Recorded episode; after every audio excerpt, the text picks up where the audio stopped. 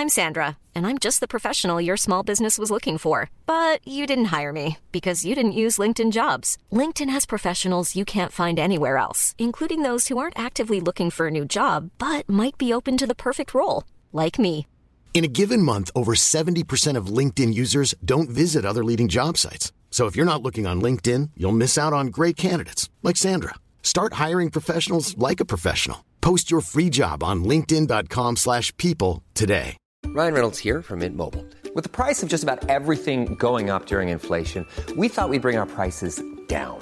So to help us, we brought in a reverse auctioneer, which is apparently a thing. Mint Mobile unlimited premium wireless. Ready to get 30, 30, bit to get 30, bit to get 20, 20, 20, bit to get 20, 20, bit to get 15, 15, 15, 15 just 15 bucks a month. So, Give it a try at mintmobile.com slash switch. $45 upfront for three months plus taxes and fees. Promo rate for new customers for limited time. Unlimited more than 40 gigabytes per month. Slows. Full terms at mintmobile.com.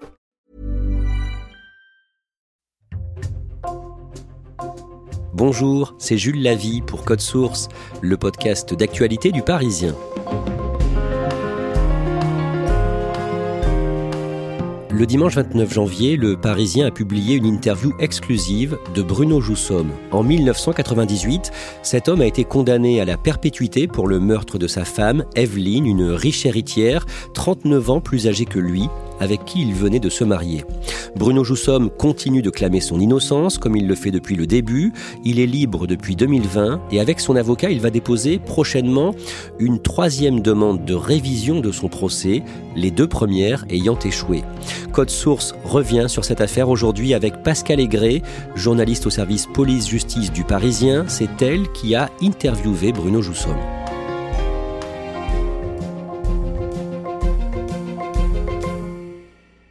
Pascal Aigret, vous avez rencontré Bruno Joussomme à trois reprises au mois de décembre et janvier. Il a 60 ans. À quoi est-ce qu'il ressemble physiquement pour qu'on puisse se l'imaginer? C'est un homme qui n'est pas très grand, euh, qui a une démarche calme, qui euh, a un regard euh, assez profond avec des yeux bleus. Et il a aussi des cicatrices sur le crâne. Il est devenu chauve et il m'expliquera par la suite que ces cicatrices sont dues à des crises d'épilepsie en détention. Après, c'est un homme euh, courtois qui s'était, pour ses rendez-vous, euh, habillé euh, de façon très chic. Il avait mis un costume avec une cravate et une pochette assortie. Comment est-ce qu'il s'exprime? Il s'exprime de façon euh, réfléchie, avec un langage châtié, euh, de façon aussi un peu euh, alambiquée parfois et désordonnée. C'est, on sent qu'il y a beaucoup de choses l'habitent dans sa tête. Il y a beaucoup de choses qui se percutent, beaucoup de souvenirs, beaucoup de sensations. Il cherche à être le plus clair possible, mais parfois il s'y perd. En résumé, cet homme est soit un assassin machiavélique, soit un innocent condamné à tort à la perpétuité. Oui, c'est ça. Pour la justice, il est un, assassin euh, puisqu'il a été condamné à perpétuité pour avoir prémédité le meurtre de son épouse. Et machiavélique, pourquoi? Parce que c'est pour un mobile pas très euh, reluisant euh, qui était de s'accaparer la fortune de sa femme. Pour tous ceux qui le soutiennent, d'abord ses proches qui sont décédés maintenant, ses parents et son frère, comme pour tous ceux qui l'ont soutenu par la suite, il est à l'inverse la victime d'une erreur judiciaire. Pascal Aigret, avant de revenir sur l'interview de Bruno Joussomme que vous avez menée, vous allez nous résumer aujourd'hui cette affaire. Tout commence en 1984. Bruno Joussomme a alors 22 ans. À ce moment-là, qui est-il? Bruno Joussomme, c'est un fils de, de la bourgeoisie, en fait. Il a un père ingénieur, une mère au foyer, un frère aîné qui fait des études de médecine. Lui, c'est le dernier euh, et le second de la fratrie. Il n'a pas envie de suivre une voie euh, classique. Il a passé le concours d'entrée à Sciences Po, mais il veut pas aller à Sciences Po. Il a décidé de faire de la philosophie. Et euh, au moment où cette affaire démarre, il est étudiant en philo euh, à la fac de Tolbiac, à Paris. Et juste avant, l'été d'avant, il est parti en Palestine et au Liban pour faire de l'humanitaire. En septembre 1984, Bruno Joussomme passe plusieurs jours en Bretagne chez une amie et cousine de sa mère, une certaine Evelyne Laborde, qui a 60 ans. Qui est-elle? Evelyne, c'est une euh, femme qui n'a pas eu d'enfant, donc elle est, célibataire, elle est infirmière, elle est presque en retraite. C'est une femme euh, issue d'une famille qui a du patrimoine, qui est décrite euh, par tout le monde comme étant un peu trop portée sur la bouteille, mais généreuse, drôle, très investie, puisque elle va soigner des toxicomanes et des migrants dans, dans les quartiers difficiles de Paris. Le contact passe bien entre Bruno Joussomme et Evelyne Laborde. Oui, parce que Evelyne Laborde est une femme gaie, généreuse. elle a son franc-parler, elle aime bien picoler, c'est une bonne vivante. Et puis avec Bruno, euh, surtout ce qui les rapproche, en fait, c'est euh, sans doute euh, un idéal commun, des valeurs communes et une, indignation par rapport à, la situation en Éthiopie. Et ils vont se voir de plus en plus souvent.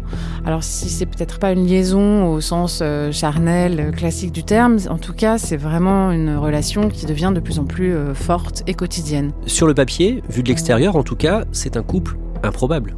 Oui, un couple improbable, du fait bien sûr de la différence d'âge, mais aussi du fait euh, de la différence euh, physique. Euh, lui, il a 22-23 ans, il est blond, séducteur, charmant, assez mignon. Et elle, c'est une femme pas très grande, plutôt corpulente, voire décrite par certains comme forte. Non seulement il y a le préjugé sur l'âge, mais physiquement, on peut tout de suite se dire qu'ils sont pas très assortis. Ils se marient quatre mois plus tard, le vendredi 7 décembre 1984, dans la mairie du 12e arrondissement de Paris, ce mariage de Bruno avec cette femme, 39 ans plus âgée que lui, passe mal dans les deux familles. Ça passe mal dans les deux familles, déjà parce que euh, la différence d'âge, d'autant plus dans le sens euh, euh, d'une femme plus âgée et d'un jeune homme, déjà choque, sans doute encore plus à l'époque que maintenant, au point qu'en fait, ils vont se retrouver à se marier à la sauvette. je pense que c'est aussi la rapidité de, leur projet, ça surprend tout le monde évidemment, à tel point qu'il est obligé presque de supplier son frère de lui servir de témoin de mariage et que l'autre témoin, ce sera la dame de compagnie d'Evelyne Laborde, et qui ils oublient les alliances. Ils n'ont pas d'alliance. Donc en fait, ils se marient presque tout seuls. Ils sont quatre euh, à la mairie du 12e arrondissement de Paris. Avant et après le mariage, Bruno Joussomme continue à avoir une maîtresse, une certaine Sophie, mais avec sa femme Evelyne, l'ancienne infirmière, il élabore un projet fou. Alors ce projet serait né euh, dès le séjour en, Bretagne et puis aurait pris de plus en plus euh, d'ampleur, mais ils en parlent euh, bah, pas à grand monde. ils ont en fait l'envie de créer un dispensaire et d'aller chercher des enfants en Éthiopie, une douzaine d'enfants, de les installer là, de les sauver de la famine en fait. Le jeudi 28 février 1985, Bruno Joussomme et son épouse Evelyne vont en voiture, en deux chevaux, le fameux modèle de Citroën, acheter une autre voiture, mais ils ne verront jamais le vendeur. Dans la forêt de Chaville, dans les Hauts-de-Seine, leurs deux chevaux est vu par des témoins sur le bord de la route en feu. Oui, il fait nuit, il est aux alentours de 20 heures, euh, donc on est dans la forêt de Meudon, c'est très sombre, euh, et un témoin, euh, un anonyme, alerte les pompiers, il a vu des flammes dans, la forêt. Le tout premier en fait à arriver sur les lieux, c'est un automobiliste qui s'arrête et qui voit dans un virage un jeune homme qui lui barre la route. Ce jeune homme, c'est Bruno Joussaume. Il aperçoit le témoin aussi une forme dans la voiture. Malheureusement, les flammes sont déjà trop hautes. Il plaque Bruno Joussaume au, au sol pour l'empêcher de se précipiter vers la voiture parce que dans la voiture, euh, cette forme, c'est euh, Evelyne Laborde qui va périr carbonisée. Une première enquête rapide confirme la thèse de l'accident. En résumé, la deux chevaux aurait fait une sortie de route, percuté une souche d'arbre et pris feu. Il n'y a pas d'investigation poussée à ce moment-là. Mais la famille d'Evelyne Joussomme, née Evelyne Laborde, apprend qu'elle a fait de Bruno son unique héritier quelques semaines avant le drame, au mois de janvier. Oui, la famille euh, de d'Evelyne Laporte croyait qu'il euh, y avait un contrat de séparation de biens, ce qui était le cas. Et en fait, ils apprennent, après la mort d'Evelyne, de la bouche même de Bruno Joussaume, qu'en fait, euh, ils se sont fait une donation au dernier vivant, très peu de temps avant, début janvier 1985, chez le notaire. Et quand la famille d'Evelyne Laborde découvre cette donation au dernier vivant, ils vont tout de suite trouver ça très suspect. En fait, ça les déshérite. Hein. Ils n'acceptent pas non plus cette situation. Et le frère aîné d'Evelyne Laborde, qui est avocat, euh, va euh, peser de tout son entre-gens pour euh, que la justice ouvre une enquête criminelle. Quelques mois plus tard, un jour de septembre 1985, Bruno Joussomme est arrêté, inculpé d'assassinat et écroué, mais après 14 mois de détention provisoire, il est libéré en attendant le résultat des investigations. Mais l'instruction va durer des années, plus de 10 ans, le temps pour Bruno Joussomme de construire une nouvelle vie. Oui, c'est une drôle de nouvelle vie puisqu'elle se déroule quand même euh, avec cette épée de Damoclès. Il y a un contrôle judiciaire, mais euh, Bruno rencontre euh, une autre étudiante en philosophie, il tombe amoureux, il va l'épouser. Elle-même s'investit beaucoup dans ce dossier, dans cette défense. Ils espèrent un non-lieu et tellement que ils se disent, bah, puisque ça peut bien se terminer tout ça, on, on, va faire un enfant. Donc un petit garçon naît en 1994. 13 ans après après les faits, le lundi 16 novembre 1998, le procès de Bruno Joussomme, désormais 35 ans, s'ouvre devant la cour d'assises des Hauts-de-Seine à Nanterre. Il va durer une semaine. Pascal Aigret, vous vous êtes plongé dans les archives de l'époque grâce au service documentation du Parisien. À ce moment-là, les journalistes qui annoncent le procès semblent convaincus de la culpabilité de Bruno Joussomme. Que disent les articles annonçant le procès? Le titre du premier papier, qui donc présente l'affaire, fait euh, toute place à, l'accusation. Euh, c'est un faux accident pour maquiller le meurtre de sa riche épouse. Donc on est vraiment sur la version euh, du crime. le papier met aussi en avant le mobile de l'héritage. Et puis aussi, quand même, le fait que l'intéressé, Bruno Joussomme, est jugé très très tardivement, qu'il clame son innocence depuis toujours. Ça apparaît quand même en disant, bah, finalement, le procès va devoir trancher entre ces deux versions. Pendant ce procès, deux experts automobiles mettent en doute la thèse de l'accident, notamment un certain Michel Nibaudot qui vient de travailler l'année précédente sur l'accident dont a été victime Lady Diana à Paris ces experts et le rapport d'expertise vient expliquer en fait que le seul choc n'a pas pu provoquer euh, l'incendie. En fait, pendant l'instruction, il y a une foule d'experts qui se sont penchés sur cette deux chevaux, mais euh, seuls les premiers experts disposaient euh, de la carcasse calcinée qui a fini par être détruite sans que personne le sache, qui, n'a pas été placée sous scellé. Donc ces experts, Nibodo et l'autre, ont réalisé leur travail à partir du dossier, à partir de, des constats et de photos, et aussi à partir d'une reconstitution où ils ont déversé 10 litres d'essence euh, dans l'habitacle et euh, où ils ont allumé le feu avec une, grande perche. Euh, cette expertise, est très à charge puisqu'elle conclut en fait que l'incendie de la deux chevaux ne pouvait être qu'un acte volontaire. Pendant le procès, plusieurs personnes, y compris des proches de Bruno Joussomme, le chargent dans leurs témoignages, y compris son ancienne maîtresse, Sophie, ou encore son ancienne compagne avec qui il a eu un fils, mais dont il est maintenant séparé. Alors les témoignages se succèdent. En effet, il y a son ancienne maîtresse qui vient expliquer que jamais Bruno ne lui a parlé euh, de l'âge d'Evelyne Laborde. Jamais non plus euh, il ne lui a dit qu'elle était décédée dans cet accident.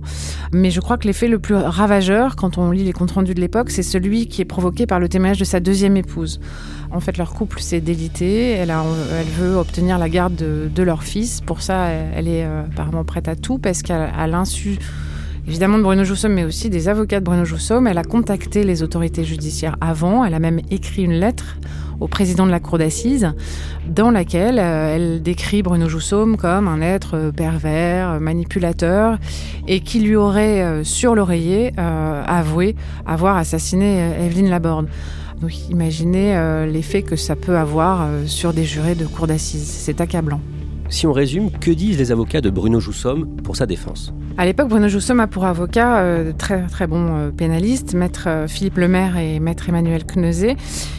Ils décrivent Bruno Joussomme comme un homme perdu, la tête dans les nuages et, surtout incapable de défendre son innocence. Ce que tout le monde voit, il est abattu dans le box, il apparaît complètement atterré par ce qu'il entend et absent.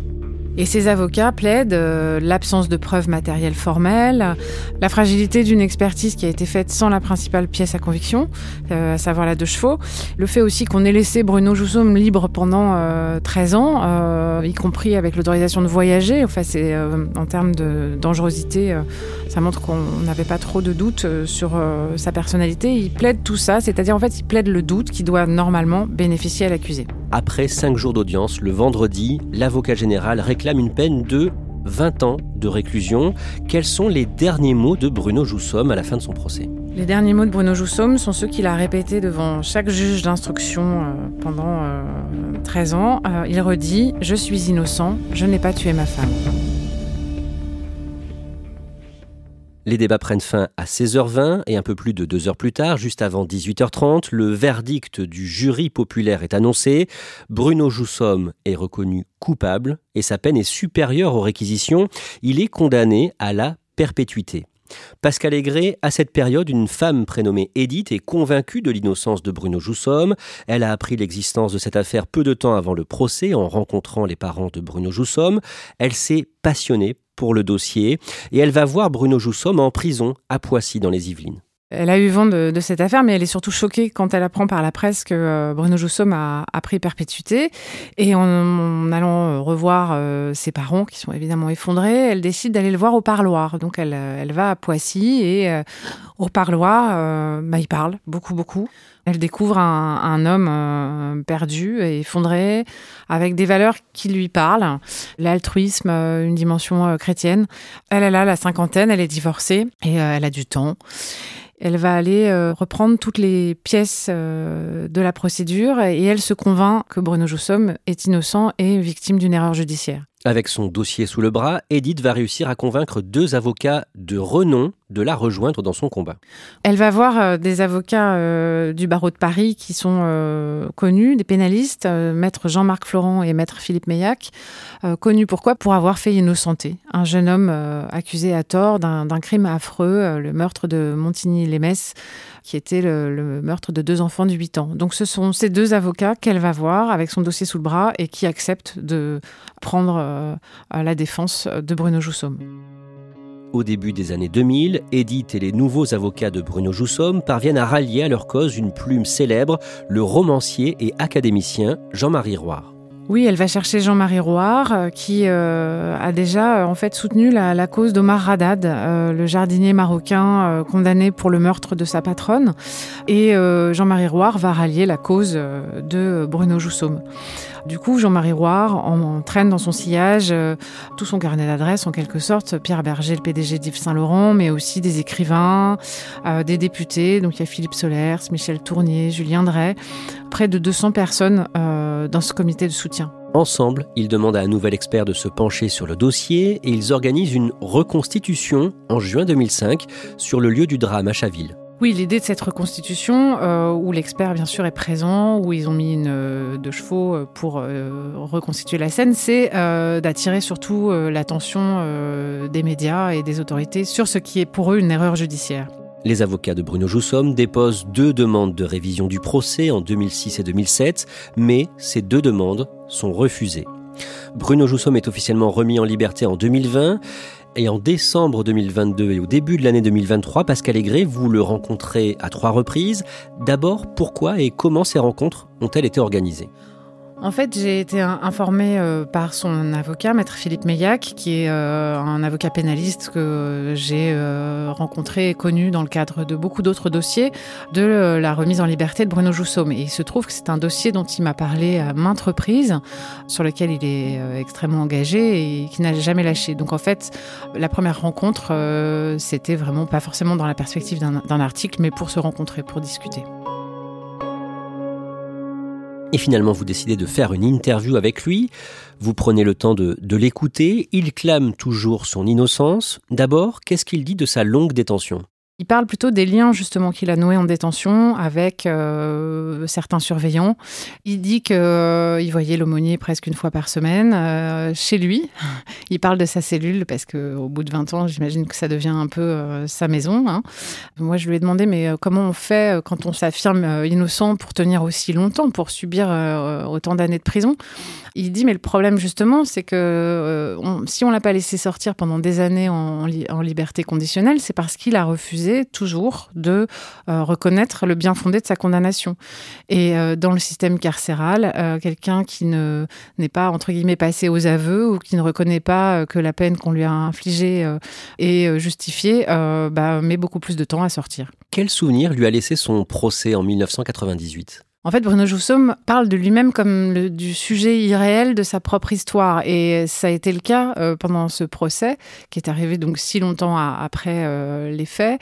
Il se décrit comme un cadavre, comme un homme mort. Pourquoi? Parce que euh, il était terrassé par la perte de son couple et par aussi la, la perte des liens avec son fils. Ça, ça l'a rendu complètement absent comme spectateur à son propre procès. Quel est son principal argument pour essayer de convaincre aujourd'hui aujourd'hui l'opinion publique qu'il est innocent.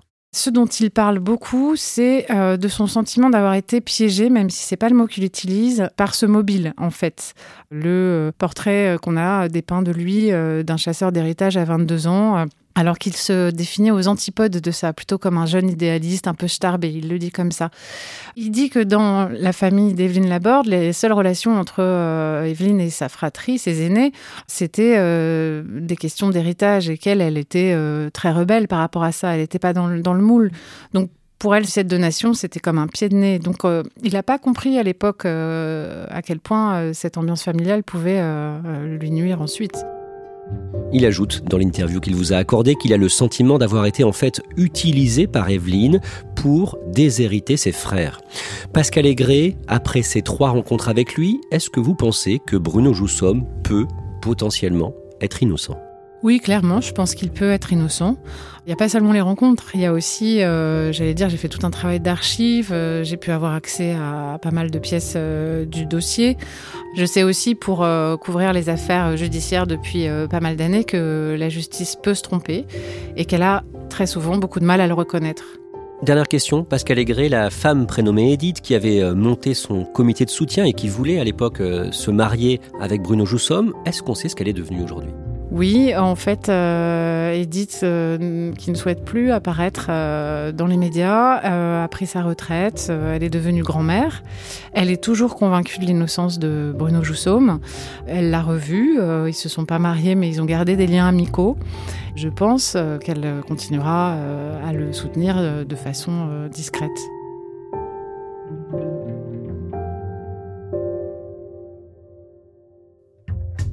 Merci Pascal Aigret. Code Source est le podcast quotidien d'actualité du Parisien. N'oubliez pas de vous abonner pour ne rater aucun épisode. Vous pouvez nous écrire code source at leparisien.fr.